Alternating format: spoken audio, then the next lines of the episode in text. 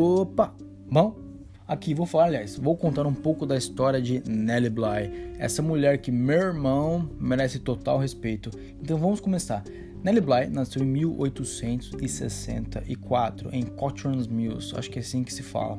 É, hoje faz parte de Pittsburgh, mas ali era uma região rural e a família de Nellie Bly. Ah, detalhe, o nome dela é Elizabeth Cochran Seaman. Mais pra frente eu explico por que ela é conhecida como Nellie Bly. Continuando, é, então ela nasceu em uma família humilde, não tinha luxo, não foi uma infância de privilégios. O pai dela morreu quando ainda ela era nova. Enfim, não nasceu em berço de ouro. Em 1880, a família de Nellie se mudou para Pittsburgh, ou seja, foram para uma área mais urbanizada. E aí, nessa época, um jornal local chamado Pittsburgh Dispatch, naquele tempo, jornal físico era uma baita fonte de informação e entretenimento. Pessoas de todas as idades liam. Enfim, nesse jornal foi publicado uma coluna totalmente misógina, machista e agressiva chamado What Girls Are Good For, traduzindo no que as mulheres são boas. E obviamente a coluna tratava que as mulheres só serviam para cozinhar, lavar a casa, fazer jardinagem, passar roupa, etc, etc, etc. A Nelly leu aquilo e ficou tão puta, mas tão puta da cara, que escreveu uma carta pro jornal contestando a coluna. E não foi uma carta qualquer, não. Foi uma carta com vários, vários argumentos concretos, muito bem embasados. E foi tão espetacular a carta que o diretor do jornal queria saber quem tinha escrito aquilo. E a Nelly então se apresentou ao jornal. O diretor ofereceu um espaço para ela escrever uma coluna e ela escreveu, chamada The Girl Puzzle, uma coluna de empoderamento das mulheres. O diretor leu aquela coluna e ficou tão espantado com a narrativa tão bem escrita que decidiu dar a ela um emprego fixo no jornal. E aí surgiu então o nome Nellie Bly, porque foi esse o nome que ela resolveu assinar em seus artigos. E nesse jornal, é, Nelly escrevia coisas que não eram comum das mulheres escreverem, que eram coisas de moda, cozinha, tricotar, enfim. A Nelly não. A Nelly escrevia artigos que eram denúncias da situação de mulheres no mercado de trabalho, dos assédios, do machismo, do direito das mulheres, tipo reportagens investigativas, ou seja, ela estava dando um expose geral na sociedade naquela época. E ela estava começando a ter notoriedade, porque o jornal físico era uma baita fonte de informação, como falei anteriormente. Só que esses textos e artigos começaram a incomodar um pouco os editores, porque estavam começando a ser pressionados né, pelos machistões de plantão, que estavam incomodados com a denúncia. Aí, obviamente, né, que alguns editores forçaram a Nelly a escrever coisas de socialite, flores, jardins, etc. É óbvio, óbvio, óbvio que ela não curtiu nem um pouco. Então ela decidiu ir para o México, ser correspondente internacional. Isso foi em 1885, quando Nelly tinha apenas 21 anos.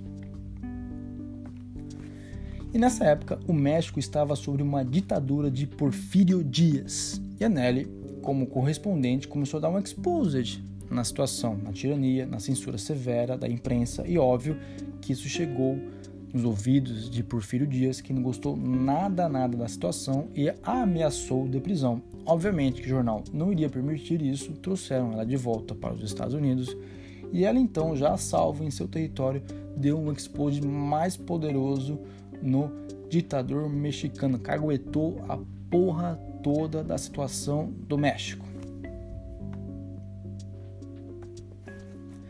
E nisso, a Nelly Bly ganhando cada vez mais notoriedade, se tornando mais influente. Em 1887, ela se demitiu do jornal Pittsburgh Dispatch, largou tudo e foi para Nova York, a querida Nova York.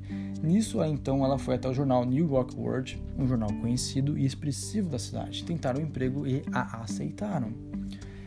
Ela trabalhando lá de boa, no New York World e surgiu a ideia dela se disfarçar de louca para investigar denúncias de brutalidade e negligência no Women's Lunatic Asylum, que era um hospital psiquiátrico só para mulheres.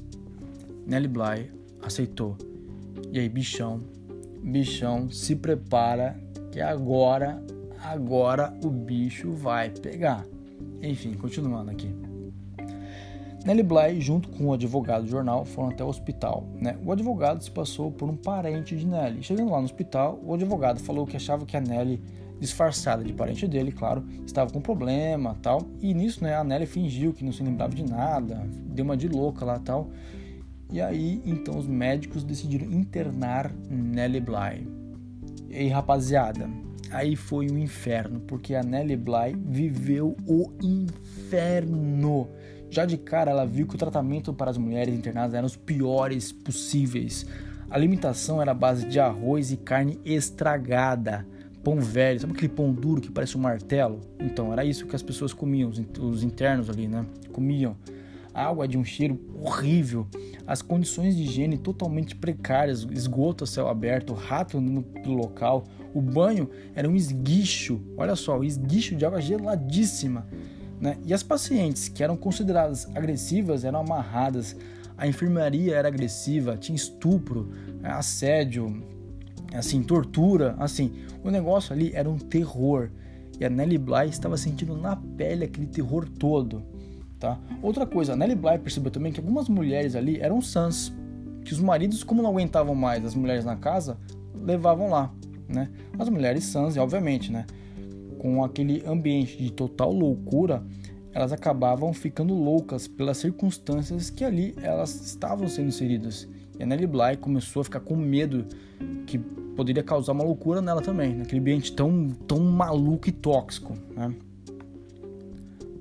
Passou-se os dias, não tem o número exato, mas o que geral fala é que foram 10 dias.